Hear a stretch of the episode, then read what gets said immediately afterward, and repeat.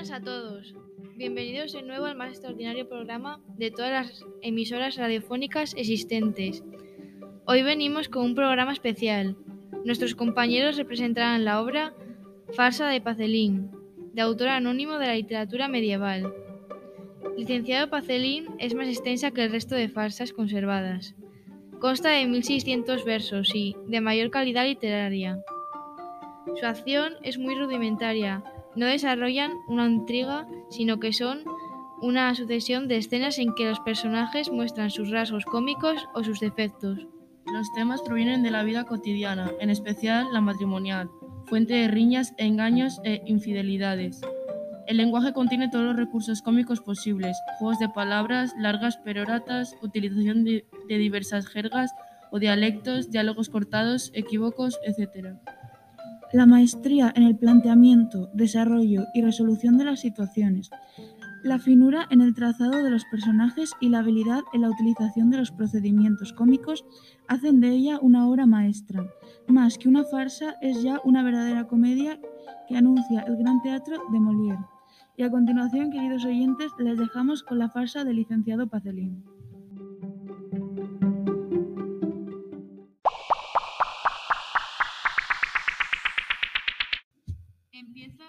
Primera escena del primer acto.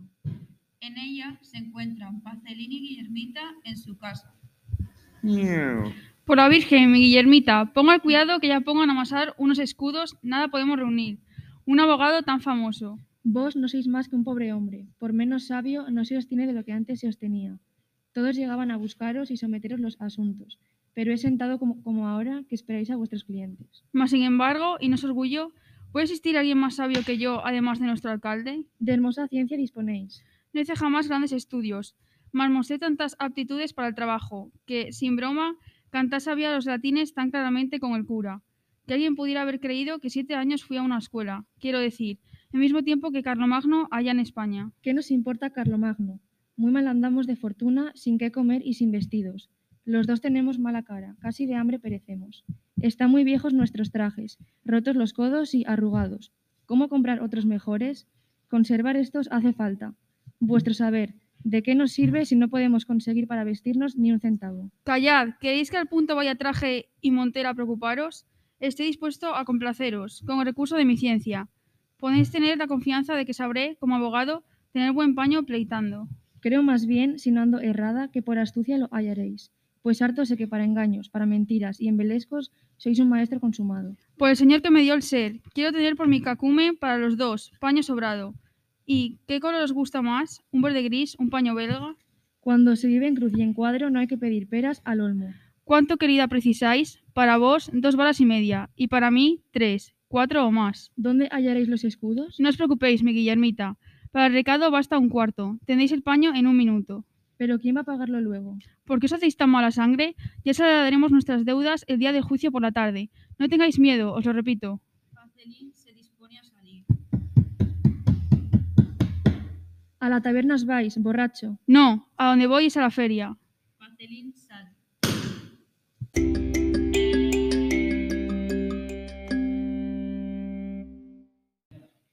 Continúa el acto primero, en su segunda escena. Pacelín se detiene en la puerta del pañero. Mas he aquí que caminando me encuentro en casa del pañero. El pañero está en el umbral de su puerta. Ah, vos aquí, maese Guillermo. Vamos, apriétame esa mano. ¿Qué tal andamos de salud? ¿Marcha también como quisierais? Sí, muchas gracias. ¿Y el negocio? Anda flojillo, aunque otros digan. Jamás el paño dio dinero. ¿Ganáis aún vuestro sustento? Vamos tirando, licenciado. Siempre el comercio es el comercio. Ah, vuestro padre sí que era un hombre tendido. Le vendió tela de traje a mi mujer. El Señor cuide de su alma. Cuando os contemplo, ciertamente que me parece estar viéndolo.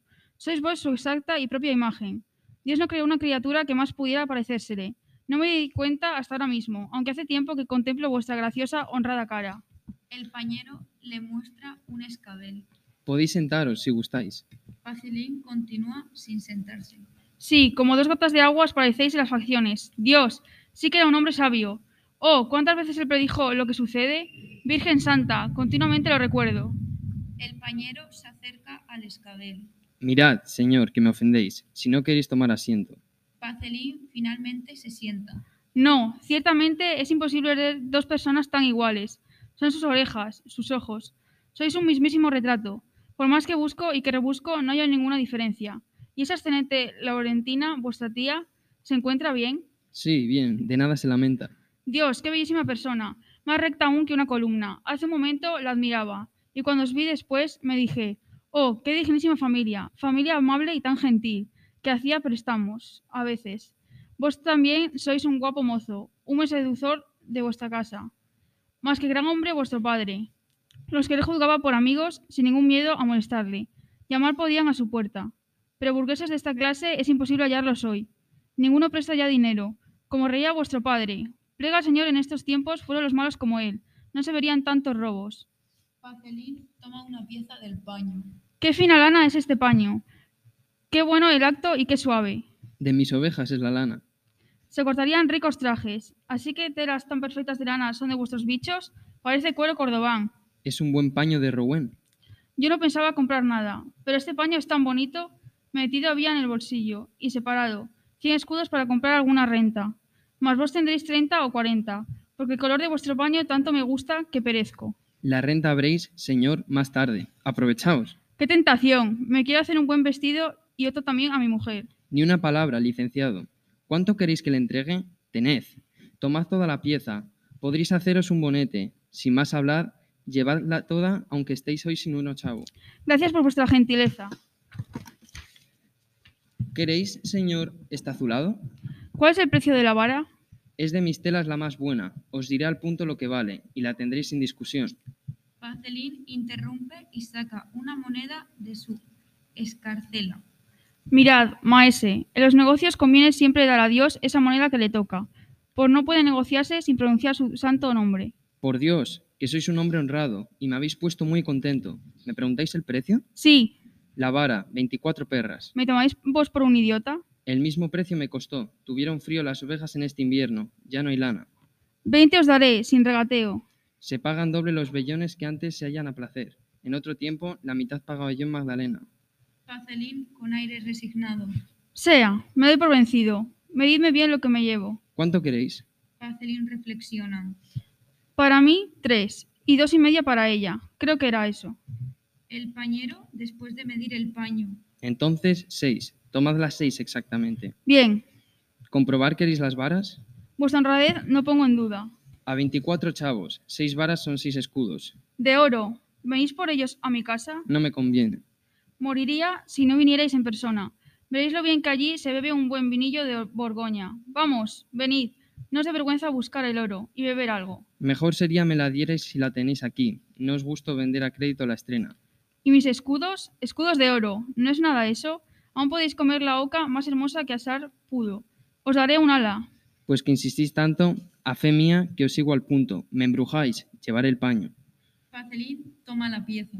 Por favor, porque el paquete no os fatigue, voy a tomarlo entre mis brazos. Y como no soy hombre gordo, parecerá que llevo panza. Jaja. El pañero intenta coger el paño. Será mejor que yo lo lleve. no, no. No puedo consentir que por mi culpa os molestéis. Corro deprisa a la bodega. Y preparadme el oro, amigo, que por beber no me impaciento. Pues beberéis también, par diez. ¿Queréis acaso molestarme? A vuestro padre, lo recuerdo, no le ofendía entrar en casa para sentarse a nuestra mesa. Mas para vos somos nosotros, solo unos pobres pelagatos, pues no estimáis en un comino al que no viste a todo lujo. Tampoco yo soy ningún rico, no tengo a veces ni un doblón. Bien, bien, corriendo me adelanto. No os olvidéis de mi dinero. Pacelín aparte. Su dinero, ya puede ahorcarse si cree que acaba de vender paño que pueda enriquecerle. No ha consentido en rebajarme ni un ocho ni un chavo las seis varas. Va a ser bien como me llamo. Y el tocante a sus escudos puede correr como una liebre y echarle un galgo hasta Pamplona. Pacelín desaparece con el paño entrando en su casa. El pañero se queda solo. Ni verán sol ni verá luna esos escudos que va a darme, porque a esconderlos enseguida me voy a ir, para aumentar los que ya tengo bien guardados. Nunca hubo hábil comprador que vendedor mejor hallase. Qué fácilmente lo seduje, qué tonto fue. Seguro que esto ha sido un paño bien vendido. Le convencieron mis razones y me invitó a comer también. Yo tendré el oro, el vino, el ave. Empieza la primera escena del segundo acto. En ella, Pacelín llega corriendo y lleva escondida la pieza de paño bajo el ropón. Brinca de un lado a otro de la alcoba. Nos encontramos en la casa del licenciado Pacelín, más concretamente en su alcoba con varios utensilios de cocina, cacerolas, escoba, etc. Y también se ve una puerta al exterior. Ah, ¿qué traigo? ¿Qué, mi pobre amigo? Nunca las cosas hago a medias, mujer. ¿No estáis avergonzada de llevar traje tan raído? Es propio, ay, de un buen esposo el chancearse así de mí. ¿Qué traigo? O chavos en la bolsa para saltar como un pelele. Dinero no, pero sí el paño. Triunfalmente, Pacelín muestra la pieza. Ay, santo Dios, ¿quién va a pagar? Ya está pagado, Guillermita. Creo haber hecho un buen negocio. ¿Qué hombre más ducho la materia el que tal paño me ha vendido? No tiene trazas de ser tonto. ¿Pagado? Ah, ¿Habéis perdido el juicio? Si no tenéis blanca ni ochavo, ¿en qué moneda habéis podido pagar? Quisiera yo saberlo. Señora, es grande vuestro error. Cuando hace poco me marché llevaba un cuarto en la escarcela. Malos negocios, si se compra atado ya con un contrato. Tendréis un día que pagar. Del que se entrampa el tiempo huye. Al vencimiento la justicia a reclamar vendrá el dinero y a embargar todos nuestros muebles. No, le pagué tan solo un cuarto, mas no firmé contrato alguno. ¿Con quién hicisteis el negocio? No se me alcanza a comprender cómo sin plata entregó el paño. Es el pañero un tal Guillermo, apellidado Puño en Rostro. ¿Y de qué argucias os valisteis? Pagué la parte que a Dios toca. Ya no verá ni un malo chavo. Que Dios, si quiere, lo reparta con él. No pienso darle más. ¿Cómo la audacia habéis tenido de pedir crédito a Guillermo? Para empezar, le di la mano. Luego, adulándole, le dije que en todo el mundo nadie vio un hijo más exacto al padre, ni de más pureza y fina raza. Aunque el tal padre fuera un cerdo y sea el hijo un alcornoque, un bribón de la peor especie. Después le hablé de una gran oca que asar pensábamos en casa. Cuando lo tuve en el bolsillo, me metí el paño bajo el brazo. Pacelín acaricia el paño. Es en verdad muy buena tela. Así que fue con alabanzas como lograsteis el negocio. Me hace pensar esto en la fábula del cuervo. Muy afablemente, el zorro, viéndolo subido en una rama, se acercó.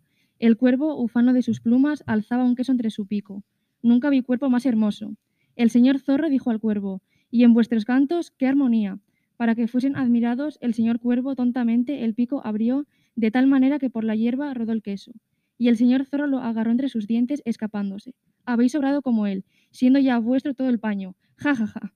¿Pensáis que el pobre está riéndose? Es una compra bien barata. Pero las cosas se complican. Él va a venir. ¿Qué le diremos?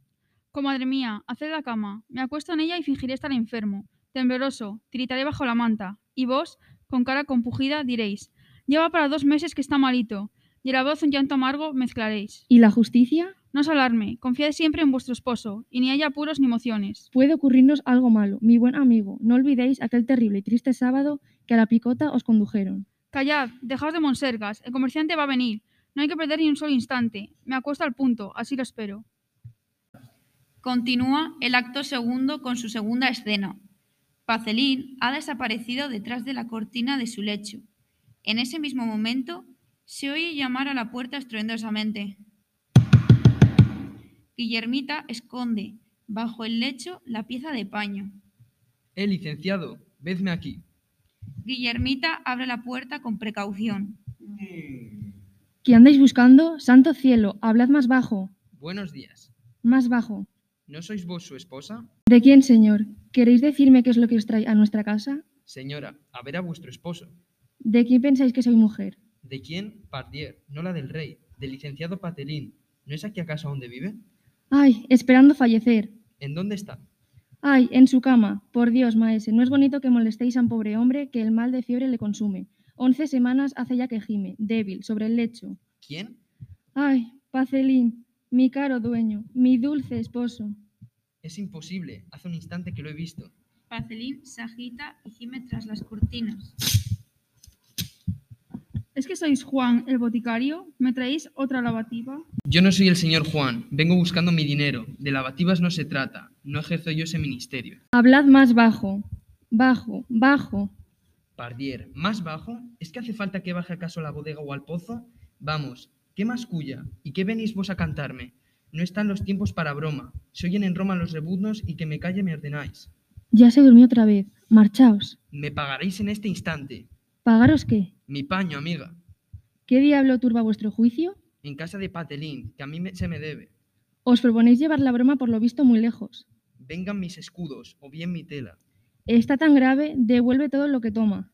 Pues que mi paño me devuelva, si no me paga. Yo suplico que se dé prisa. Estoy seguro que esta mañana bien corría cuando en la tienda cogió el paño. ¿Será, maese, algún misterio? Está en estado de correr un pobre hombre moribundo. De paño azul tomó seis varas. ¿Qué importa sean vuestros paños verdes o azules? Si ha tres meses que no ha salido ni una vez. No se preocupa de los trajes, y para hundirse en el sepulcro lo, lo vestiré de una mortaja de lienzo puro y no de paño. Pues sin embargo, quiero hablarle. ¿Qué gritos? ¡Ay, estáis pegando! Por caridad, habla más bajo.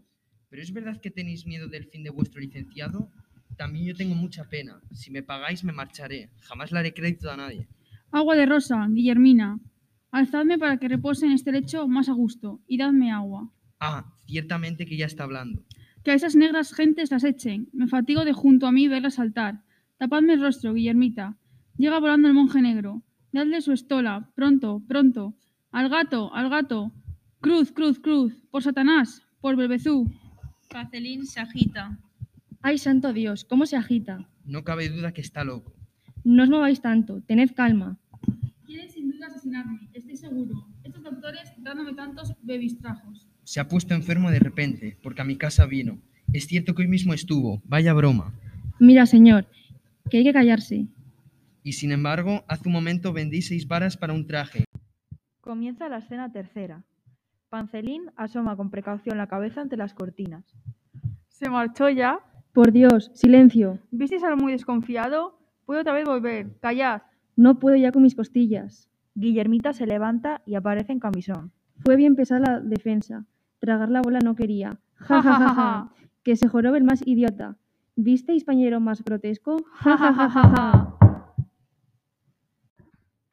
Ahora vamos a disfrutar de la escena cuarta del acto segundo. En ella continúa Pacelín, Guillermita y se une el pañero Guillermo. Pacelín, que no tiene tiempo de volverse a acostar, se cubre con todos los objetos y utensilios que encuentra a mano. Empuña una escoba, se pone en la cabeza una cacerola, echando a correr por la habitación. Guillermita abre el pañero, sin poder contener las carcajadas que le provocan la cara del comerciante y las contorsiones de Pancelín. ¿Osáis reíros en mis barbas, señora? Vengo a recordaros que necesito mi dinero, si no llamo a la justicia. Vos todavía, Virgen Santa, ¿de qué pensáis que me río? Reírme yo. ¿Qué estáis diciendo? Cuando mi esposo se me muere. Ved cómo salta y desvaría. Perdió del todo la cabeza. Ya solo dice disparates. No va a durarme mucho tiempo. Vamos, dejaos de imposturas. No soy tan tonto como para tomar las nubes por carneros. Aproximaos, aproximaos, acostados aquí. Veréis dos docenas de guitarrillas, bendecidas por el buen cura de Ibernó, hijas del rey de las guitarras.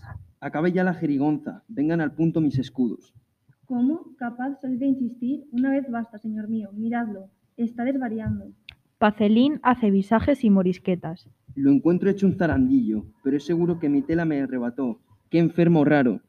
Cape de Dios la coronada. Parfus y fas. Mambulanar renegué cen para ultramar. Vientre azulado, digo, flauta, cesto y carrible, no dan nada. No carrillones, vete al cuerno. De tu dinero, tus ni mus. ¿Me escucháis bien, mi lindo primo? Tenía una tía de Limoges que fue marido de su tía. Por eso el pobre se nos viene cantando ahora en esa jerga. Muy zorramente de mi tienda tomó la tela más hermosa, desvaneciéndose con ella. Me convidó a comer un ave, y con la oca voló el paño. Entrad, mi dolce damisela, y que belces crepaurí. Entrad, salid, oh gran merdaí. Pronto que venga un sacerdote. Puede alabarse el muy gracioso de variar su cantinela. Nació su madre en Picardía. Habla picardo. Godemán, ay, Grill, Grill, mi buen hombre. Vente aquí ya, mi bilop, Cilop, muy bien armado. Non que buden, honente espero de sen y que el señor Mor Tomás me absuelva de mis pecados por la escarcha. De lo que dice, si os alcanza a comprender algo a derechas, si un fiador por él responde, estoy dispuesto a hacerle crédito. Por Dios, señor, dejadnos ya. De responderos estoy harta. Sois en verdad muy testarudo. ¿Quién es? ¿Vasija o Leonardo? Pata peluda. Ve, de a ve. Parlez a mei, Gabriel. ¿Quién a mi traste se ha colgado? Musqué, escarbot o cucaracha. La tembladera tengo. Ve, gente Quimén, estará alegre. Voy a beber a su salud. Ese señor, Juan del Camino, fue en otro tiempo su maestro. Era un normando. Se enloquece. Pacelín se muestra cada vez más agitado. Por Santiago, qué buen cómico, pero de mí se está riendo. ¿Qué hace ese burro rebuznando? Aquí no hay hierba que pastar. Vete al demonio un cuerpo y alma. Digot, ancan Dios te perdone. Tris, tris, tris, tras, tras, tras. Empedid, dice Bunman. Vas a soltarnos una piedra, entre petados y gemidos. Olcón, mocón, gran becelú. Te comprarás un ataúd. Tartamudea, está muy malo, todo lo embrolla, barbotea en un lenguaje incomprensible. Se le olvidó hablar en cristiano. Era su abuela de Bretaña. Se está muriendo y desvaría. Pacelín empieza a perseguir al pañero. Largo vibrón, vete, lascivo. No te las eches de valiente. Vienes aquí para beber, cuando no queda ni una pera. Se acuesta otra vez. Me estáis mirando boca abiertos. Muy buenos días tengan todos. Magister amantísime. Pliter reverendissime. Quo modo brulis, qua nova, parasis non sunt ova. Quid petit y de mercator, de quid sibi quod trufactor quien triste en el lecho yace.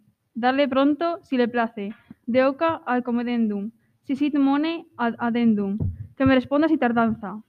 Pacelín se incorpora en el lecho. Hablando, hablando se me irá. Vedle la espuma entre los labios, cómo bajea, cómo salta. La calentura se lo lleva. Qué desgraciada humanidad. Voy a quedarme en la miseria. Esto me trae a mal traer. Solloza. Debo haberme confundido. Creo que va a estirar la pata. Pensé que estaban engañándome y empiezo a ver que no hay tal cosa. Malos espíritus, ladrones de paño. Habrán, habránselos llevado. Por si el demonio anda por medio y ante el temor de endemoniarme. Llévese el paño quien lo tenga. Si como fiel cristiano quiere morir en paz este buen hombre, pienso que debo confiaros algún secreto, en confesión. Por tal motivo os abandono. Que me perdone Dios. Me voy. Que no nos deje de su mano y nos acoja siempre. Amén. Cierra la puerta tras el pañero. ¿He demostrado mi talento? Muy bien habéis presentado vuestro papel. Qué tonto estaba vuelta siempre con su paño. No le vemos más el pelo. Se desembraza de los objetos con los que se había cubierto. Tenga un feliz y buen viaje. Se armó la gran marimorena. Más las seis varas aquí están. Saca el paño de su escondrijo y, dándole una punta a Guillermita, se enrollan alegremente en él.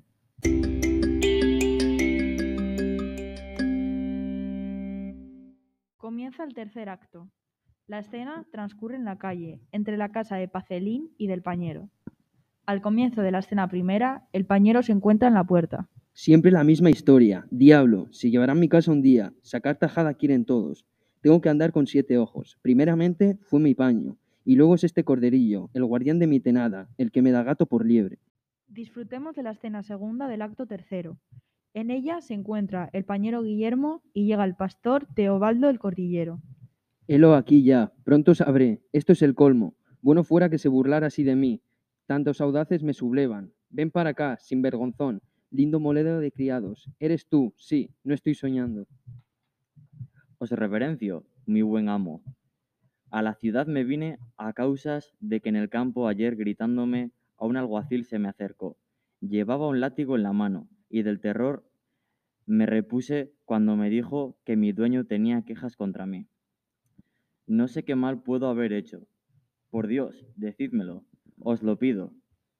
Por más que, lo- por más que pienso, no me explico qué zancadilla quieren darme. Yo soy un pobre campesino tan ignorante como tonto. No te las eches de santito, porque tú eres solamente quien asesina mis ovejas a puro y limpio garrotazo. Las vendes luego al carnicero, pero haré pronto que te cuelguen. Por el gañote, señor mío, tened piedad de un servidor fiel, aunque otros me caluminen. Sí, me robaste mis corderos, pero ante el juez responderás de mis seis varas de buen paño. De mis corderos, digo infame. Muero de rabia cuando pienso que hace diez años que me engañas.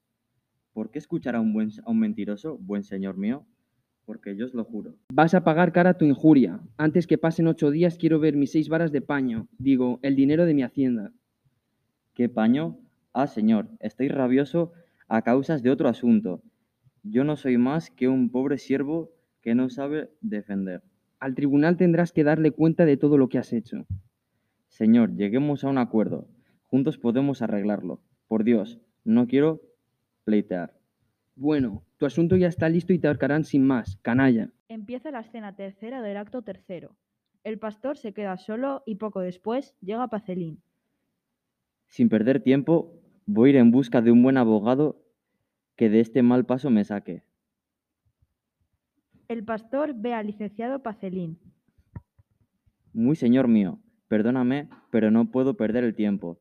Dejé en el campo mis ovejas y ando buscando por una villa un abogado que me salve. Pues solo aquí para serviros. No soy más que un pobre siervo, más pagaré, se lo aseguro. Pacelín habla aparte. La suerte. Dios, parece buena. Me ganaré mis buenos cuartos. Este pastor debe ser tonto. Señor, decidme qué hace falta decir al juez. ¿Cuál es el pleito? Contra la cosa es necesario como ella es en realidad, Por Dios, decidlo exactamente. Puesto que así vos lo queréis, de punta en rabo os lo diré todo. ¿Sois demandado o demandante? Atended vos, previamente, sed señor, que es mi amo, para quien yo pastoreaba, el que me presentaba la denuncia. Si me abandona sus iras, van a, a colgarme a cachavazos. Llevando ovejas como un burro, hice morir a una veintena. Cuando llegó mi dulce dueño, a la, a la primera eché la- a la epidemia eché la culpa. Tened cuidado, no se mezclen con las demás en un rincón, dijo. Bien lejos, enterradlas, yo conociendo la verdad, las convertía en buena carne que me compraba un carnicero. Tanto fue en el, el cántaro a la frente que al fin un día se hizo añicos, más al redil vino mi amo donde a un corredor acariciaba un poco fuerte con un palo. Bien que ganado ese sustento. ¿Puede hallarse testimonios para probar el hecho? Hablad. Pueden hallarse más de diez. Ahí tengo miedo a la horca. Es el delito muy muy grave. Decidme ahora vuestro nombre. Soy Teobaldo el Corderillo. El corderillo, si me ocupo de defenderos, ¿pagaréis? Si, si soy absuelto por el juez, no he de pagaros en ochavos, sino un buen oro coronado, seis bellas doblas. Ya es buen pleito desde el momento en que se paga. Quiero que oigáis mis consejos. Abrid atentos los oídos, y hacer podremos maravillas. Si lo que os digo cumplís bien. Fingid que no nos vimos nunca. Pensad que estamos ya delante del tribunal y callandito, dejad hablar a vuestro amo. Cuando se os quiera interpelar, a todas las preguntas responded, ve, como un borrego. Fingís tonto. A buen seguro que hacerlo habréis a maravilla. De la justicia está mofándose. Se dirán, ve, es un palurdo que cree estar con sus ovejas. Y cuando más perplejos anden, más gritaréis, ve. Ah, os prometo que no hablaré de otra manera. Cuando más perplejos anden, fingiré bien que no lo entiendo y diré, ve. Seguro estoy que al adversario venceremos, mas pensad luego en los escudos. Buen pagador he sido siempre, mi buen señor. Bien, enseguida yo llegaré desde mi casa, y vos vendréis por ese lado. No lo dudéis por un momento. Comprendí bien, ya nunca a nadie pregunté lo que me pregunte ni un juez, ni vos, ni pleitante, aunque del tercer salga, aunque del trance salga absuelto, escuchará más de mis labios que ve, os prometo, ser un pozo mudo ante todo lo que digan. Id y volved bien preparado, pues la campana ya se escucha. El juez se acerca, me retiro. Pacelín y Pastor se va cada uno por su lado. Comienza la escena cuarta del acto tercero. Se desarrolla en la audiencia, donde están el juez, Pacelín, y después el pañero y el pastor.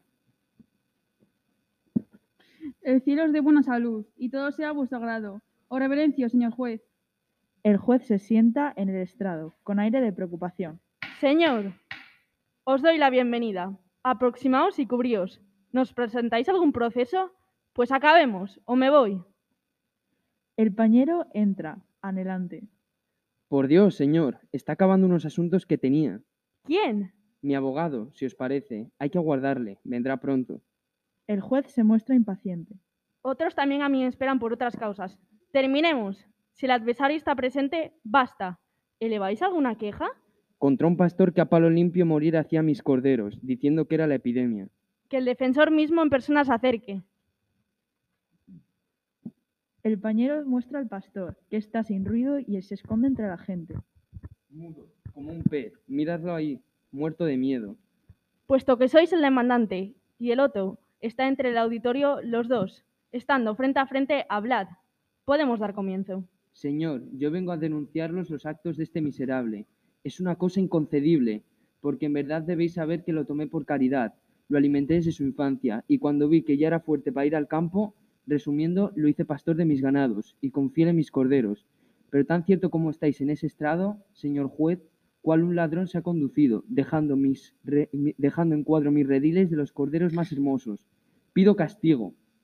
¿No decíais que estaba a sueldo en vuestra casa? ¿Cómo un muchacho de esa edad pudo sin sueldo ser tomado? No puede ser de otra manera. El pañero se dirige a Pacelín. ¿Cómo? Sois vos, estoy seguro. Se dirige al juez. El licenciado Patelín, es él, su voz, todo su porte. El juez habla a Pacelín, que se oculta la cara con las manos. ¿Por qué ocultaros de ese modo? ¿Tenéis dolor de muelas? Sí, tal viento sopla en este sitio que me atormenta. Licenciado, hay que acabar por eso mismo. Tengo que irme. Es él, seguro. Vamos, callad, o llama a otro. Se está cansando la justicia. El pañero, hablando siempre a Pacelín, Fue a vos, a vos, a quien vendí de paño azul seis buenas varas. ¿Que habla de paño? Desvaría, interrogad a su adversario. Quizás podamos entender por qué por más que reflexiono... Pacelín con aire de comprender todo de un golpe. Ya caigo. Ah, ¿ves cómo saca lo que importa por los pelos? Estaré hecha con la lana de sus corderos esta ropa que llevo. Y este pobre hombre fue quien robó la lana. En suma, muy embrollado encuentro todo. A mí también me lo parece. Vamos, señores, terminemos. Ja, ja, ja, me estoy riendo a pesar mío. Hay que volver al hecho. Ja, ja, al hecho. El juez se dirige al pañero. ¿Queréis volver a los corderos, si os place? Vamos, que me ahorquen si no fue él, que entregue el paño, luego diré lo demás.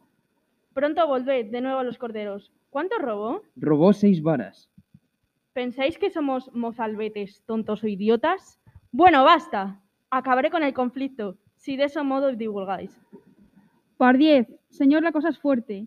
Quiere sin duda trastornarnos. Mejor sería para vos encomendarle que se calle a interrogar al adversario. Tenéis razón. Venid, hablad. ¿Os pensáis con los rebaños? ¿Qué es eso? Ve. Vuestro lenguaje nunca fui cabra, que yo sepa. Hablad. ¿Cómo? Es que os burláis. Pensad que es loco, testarudo y se imagina entre sus bestias. Vos sois, Dios mío, señor Pedro, quien se llevó mi paño. Sí, que alguien se atreva a desmentirlo. El pañero se dirige al juez. Si vos supierais con qué astucia, ¿Imagináis que me divierte veros mezclar ese detalle vuestro ombleito del ganado? ¡Al hecho, al hecho! pues oídme, seré muy claro, aunque me cuelguen porque un truján me ha saqueado. Nada contrario mezclaré el hecho. Pues señor, decía que me robó mi paño, digo, que mis corderos, excusadme. Estoy, señor, tan conmovido, sigo, ese ilustre licenciado, mi pastor, cuando está de vía de los corderos, prometióme para la vuelta seis escudos. No, me equivoco, resumiendo. Desde hace ya tres años, digo, trató conmigo mi pastor servirme fiel y honradamente y apacearme mi ganado sin cometer trapacerías. Y ahora, señor, tiene mi paño. ¿Quién va a pagarme el precio? ¿Quién si ya no quiere conocerme? Y, sin embargo, hacer pacía desde hace tiempo mis ovejas. Este ladrón robó mis lanas y estaban sanos los corderos y no atacados de epidemia, porque era él quien les rompía a palo limpio la cabeza. Cuando mi paño bajo el brazo metió, venid a casa, dijo, por seis escudos, y se fue. El juez, que ha escuchado con aire de asombro, hace gestos de desesperación. Estoy cansado de escucharos el gran escándalo que armáis, y tanto hablar, sin ton ni son. Mezcláis de extraño y raro modo paño y corderos. Y no entiendo, ¿qué demandáis al fin y al cabo? Pronto, pues hay que terminar. Estoy seguro que del pobre pastor se guarda su salario. Bueno, no quiero ya callarme, que me devuelvan el paño, quiero. Que entienda esto quien pudiere. El juez se encoge de hombros y se agita en su sillón. ¿Es soportable que se escurra así? Muy bien, que guarde el traje, pero que pague. ¿Me cansáis? Debéis pagarle. Es criado, es justo. Pacelín mostrando al pastor. Nada os a decir este aldeano. Me propongo ser su defensa. Empiezo. Oídme. Triste cliente es, a fe mía. Pienso además que es un estúpido este señor don Juan Miseria. O yo me engaño, licenciado, o ganaréis bien poca cosa. Esto lo haré por nada, os juro, solo por pura calidad, por aclarar la discusión. Pacelín dirigiéndose al pastor. Vamos, no estéis ahí, tan lejos. Hablad sin miedo, aproximaos. De ese modo contestáis, solo decir que sí o que no. ¿Os creéis con los corderos? Ve, qué locura, es vuestro asunto, hablad, no es hora de válidos. Ah, Pacelín habla bajo, al pastor. Muy bien, seguid apalando. ¿Ahora hablan alto a todos?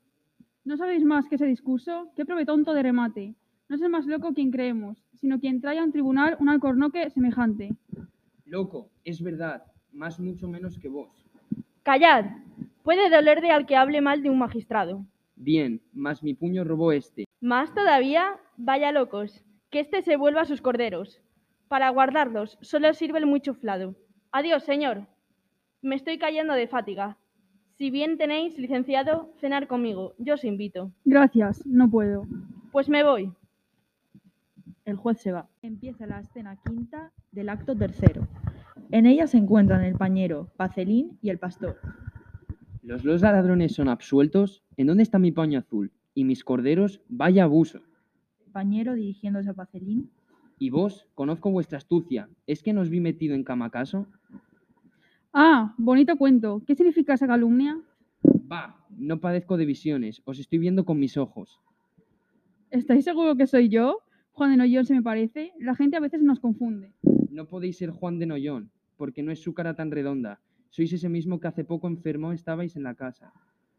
¿Enfermo yo? ¿Qué mal tenía? Pienso que andáis de buen humor y que queréis, está bien claro, reíros de mí, por distraeros. De ningún modo estoy de burlas. Sois vos.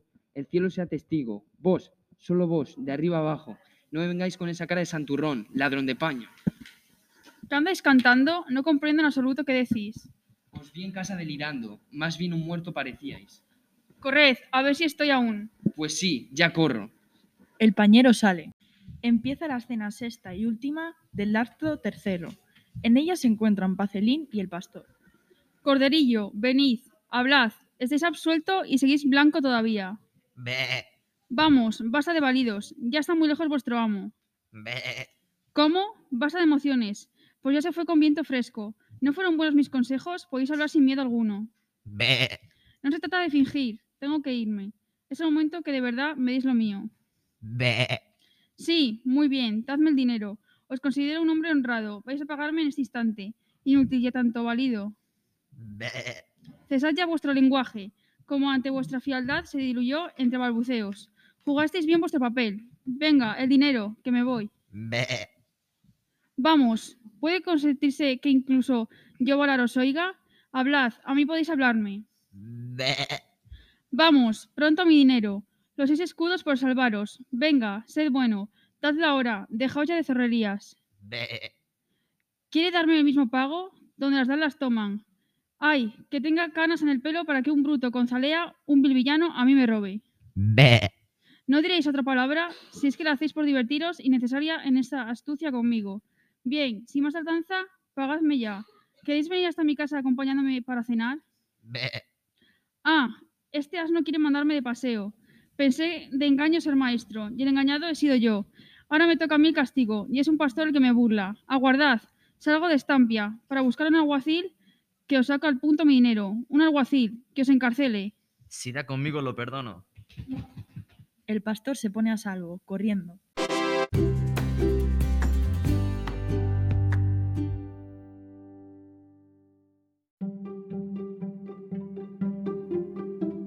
Así concluye esta representación radiofónica de la obra Farsa del licenciado Pacelín, Como Pacelín, Elisa. como Guillermita Leila, Como Guillermo, Alex. como Teobaldo el Cordillero Alejo, Como jueza, Hanna. como acotadoras Seila y Lucía, Como técnico de sonido, Hugo.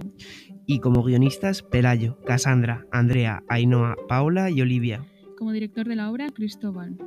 Muchas gracias a los actores y técnicos de sonido y a nuestros queridos oyentes. Esperamos que os haya gustado este episodio especial y que nos escuchéis en nuestra próxima entrega. Recordamos que este programa está patrocinado por la marca de micrófonos Sonora, el futuro ahora.